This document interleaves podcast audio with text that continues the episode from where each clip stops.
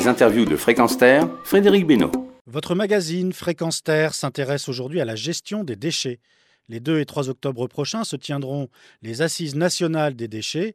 C'est un rendez-vous qui a lieu tous les deux ans à Nantes et nous en sommes à la 15e édition. Cela fait donc 30 ans qu'associations, entreprises, collectivités et représentants du gouvernement se rencontrent pour échanger, proposer des solutions et parler des problèmes rencontrés au quotidien sur le terrain. Les assises des déchets, c'est aussi l'occasion de donner des lignes directrices pour les années à venir.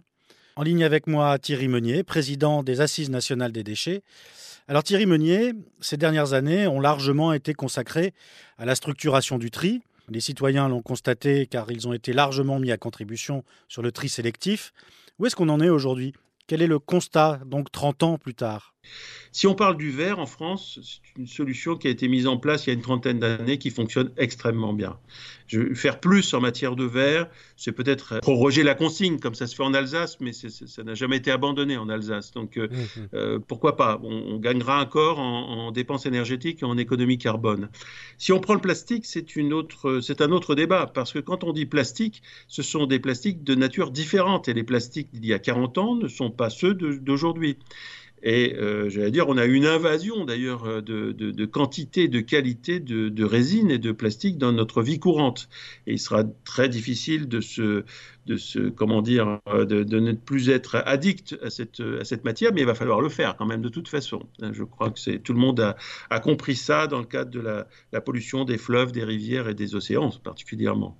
Donc euh, là, les choses ont, ont changé. Euh, ce qui a changé en matière d'organisation, ce sont les, les, les éco-organismes comme euh, Éco-emballage, qui est devenu Citeo, qui a fait beaucoup puisque par le biais d'une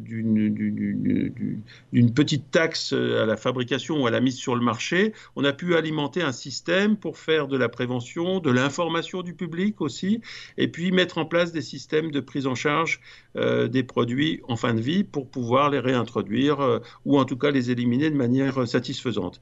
C'est la responsabilité élargie des producteurs, c'est un système euh, presque français, j'allais dire, euh, en tout cas très original, euh, qui s'est largement développé donc depuis éco-emballage et on a aujourd'hui plusieurs dizaines de, de, filières et des filières encore en préparation.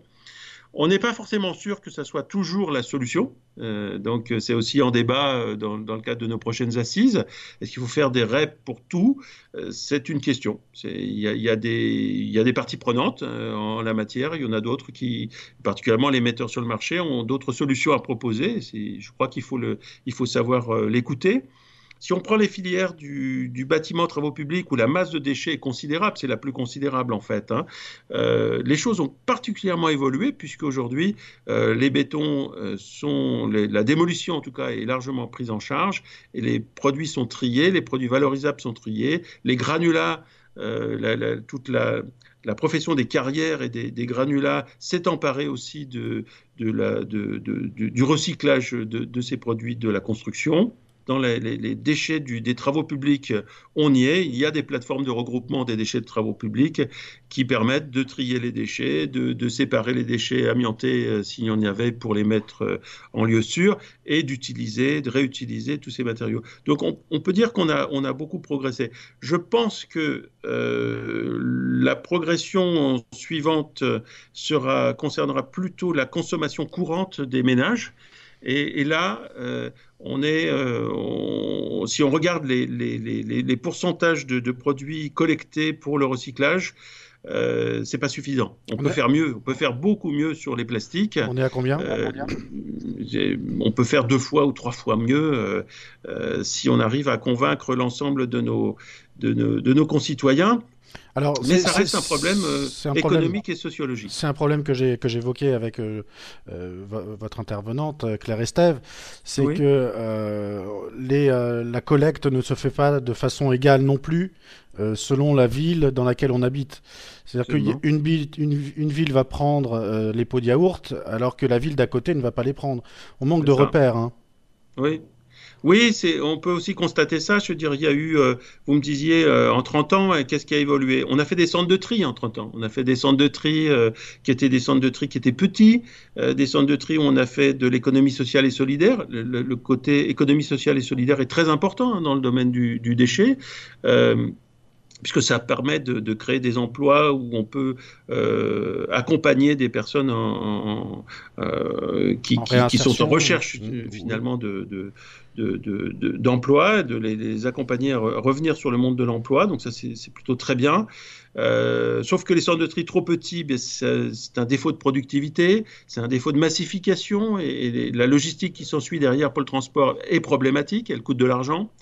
Euh, c'est aussi euh, euh, des emplois qui sont des emplois qui sont quand même exposés, puisque les cadences de tri peuvent induire des troubles musculo-squelettiques hein, si on fait ça toute la journée. Donc c'est mmh. pas forcément, donc c'est critiquable de, ce point de vue-là. Soyons soyons clairs.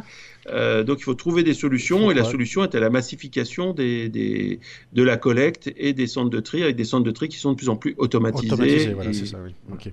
C'est ce que je pensais. la, taille, de la commune, joue beaucoup. La taille du territoire aussi, le maillage du territoire joue beaucoup parce que, évidemment, quand il y a une densification importante et que euh, on peut mettre euh, partager plus de moyens, il y a une mutualisation beaucoup plus importante pour le service public, hein, pour organiser le service public. Et là, euh, généralement, on a plus de, de, pertinence et plus de performance sur les outils. Lorsqu'on est sur un territoire qui est plus large, qui est, qui est peut-être moins riche aussi, ça peut, ça peut causer des problèmes d'infrastructure. D'accord. De défaut d'infrastructure en tout cas. Bon, donc on voit vers quoi euh, on tend sur, enfin, on, voit ce qu'il faut améliorer en, gros, hein, ce qui se dessine. Mais euh, vous, comment euh, vous pouvez voir les choses, comment vous voyez les choses venir? Allez, on va dire, on va se donner un délai de, des cinq années qui viennent. quels vont être les impacts, par exemple? Qu'est-ce qui va changer chez les particuliers ou les entreprises dans les cinq ans qui viennent? Ah, je pense que dans les cinq ans qui viennent, on aura forcément euh, euh, un niveau de recyclage beaucoup plus fort parce qu'il euh, y a des obligations, c'est plus que des préconisations, il y a des obligations, il y a des contrôles de l'État.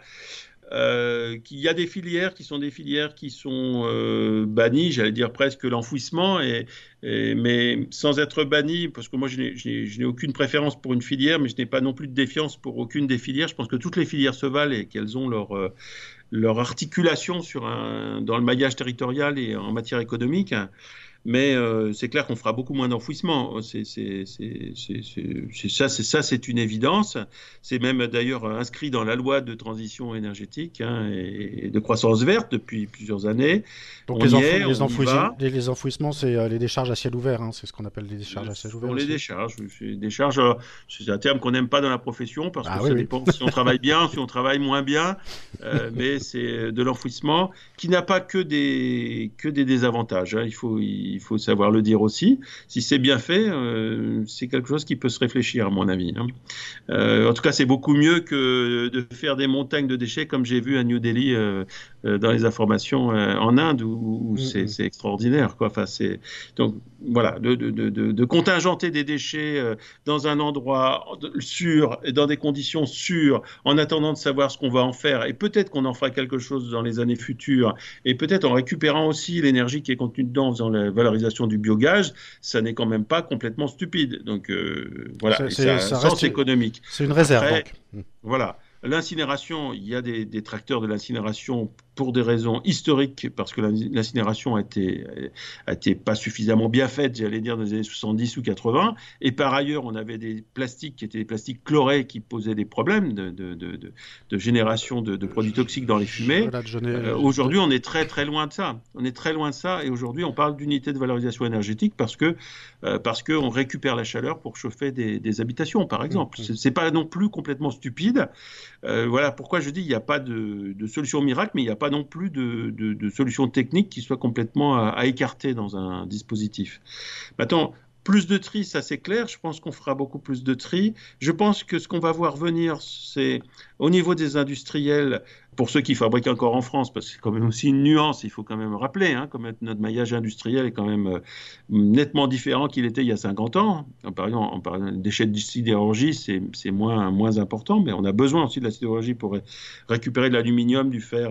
Ça, ça, on sait très très bien le faire. Mais je pense aux, déchets euh, de la chimie et sur la déchet de la chimie, je pense qu'il y aura euh, encore plus d'efficacité pour euh, euh, faire moins de déchets, pour être, c'est-à-dire être très efficace dans, son process industriel, mais également sur les déchets qui soient inévitables. Je pense qu'on aura de plus en plus de valorisation, et en tout cas, je suis dans un groupe où on y travaille. Et non seulement on y travaille, mais on a des, on a des, solutions. Est-ce qu'il y a des, grands chantiers là qui sont en cours, qui, qui vont nous concerner Nous, là, on s'adresse plutôt aux particuliers? Je crois, je crois que pour le particulier, l'enjeu à très court terme, c'est sauver la planète, c'est sauver l'homme sur la planète.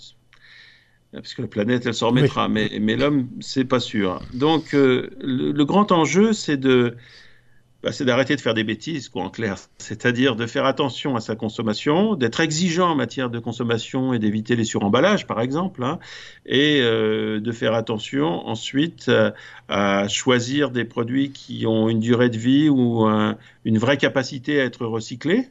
Euh, et, de, ensuite d'orienter tous ces produits de consommation au bon endroit et, de le faire collectivement, de, de, s'entraider pour le faire, euh, voilà, d'optimiser aussi. Euh, euh, je crois que c'est des choses importantes, notre consommation énergétique pour prendre en charge tous ces déchets. Je pense en particulier au fait que la, les points d'apport volontaires euh, dans les zones rurales sont de, c'est une très très bonne solution puisque euh, euh, on, fait une économie de, de, camions tous les jours pour venir collecter des, des masses qui ne sont pas forcément considérables. Euh, le contrepoint, c'est que toutes les fractions de la population ne sont pas forcément euh, logées à la même enseigne par rapport à un apport volontaire. Si on prend quelqu'un qui est très âgé, qui a, du, qui a une mobilité réduite, euh, comment il fait Une personne de 80 ans, par exemple, hein, et c'est assez courant. Comment fait-il, lui, pour apporter ces déchets en apport volontaire. Et là, c'est la solidarité, à mon avis, qui va collective, qui va cette organisation. Et c'est pas seulement vrai pour les déchets d'ailleurs, quand on regarde dans notre l'évolution de notre société. Mais euh, voilà, je pense que le grand défi que l'on a aujourd'hui, c'est de, prendre conscience de tout ça, de mettre en œuvre ces, de, mettre en musique son comportement euh, face à ces idées et, c'est plus que des idées, puisque fatalement, on n'a pas le choix. Donc il faut qu'on soit tous convaincus qu'on n'a pas le choix et qu'il faut qu'on fasse ça et qu'on se le fasse de manière intelligente et solidaire. Oui, en même temps, les solutions sont de plus en plus structurées, hein, quand même. Euh, c'est vrai. Thierry Meunier, merci. Je rappelle que vous êtes le président des Assises nationales des déchets qui se tiendront les 2 et 3 octobre prochains à Nantes. Une manifestation qui a son site internet, qui est également un site d'information sur lequel toutes ces problématiques et les solutions sont exposées. Et puis c'est aussi bon à savoir, si vous êtes porteur d'une solution sur la gestion des déchets, les assises vous ouvrent leurs portes et vous donnent une tribune pour venir y présenter votre solution, même si vous êtes un particulier. Rendez-vous sur le site des Assises nationales des déchets ou encore votre point de départ peut être le site de Fréquenster, fréquenster.com. Retrouvez et podcastez cette chronique sur notre site fréquenster.com.